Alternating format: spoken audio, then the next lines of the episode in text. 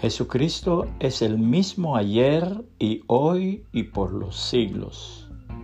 No os dejéis llevar de doctrinas diversas y extrañas, porque buena cosa es afirmar el corazón con la gracia, no con viandas que nunca aprovecharon a los que se han ocupado de ellas.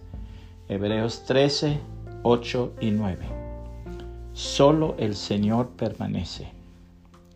Hay entre el pueblo judío una leyenda según la cual, cuando Abraham emprendió su jornada hacia la tierra de Canaán, elevó primero su mirada al cielo y dijo, Adoraré las estrellas.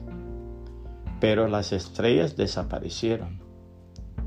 Poco después observó las constelaciones y se dijo, Adoraré las constelaciones pero éstas también desaparecieron.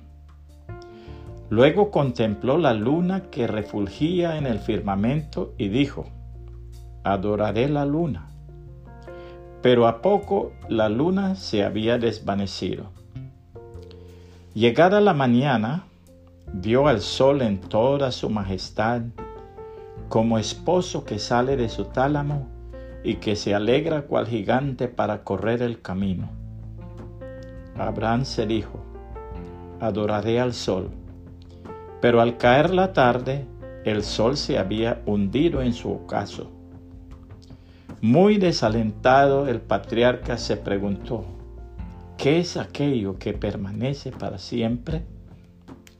Y oyó una voz que le respondió, solo Dios permanece para siempre, y a Él solamente adorarás. La Biblia dice, Hebreos 1, 10 al 12, en Dios habla hoy. También dice, tú, oh Señor, afirmaste la tierra desde el principio. Tú mismo hiciste el cielo. Todo ello dejará de existir, pero tú permaneces para siempre. Todo ello se gastará como la ropa lo doblarás como se dobla un vestido, lo cambiarás como quien se cambia de ropa, pero tú eres el mismo, tu vida no terminará. Puede compartir este mensaje y que el Señor Jesucristo le bendiga y le guarde.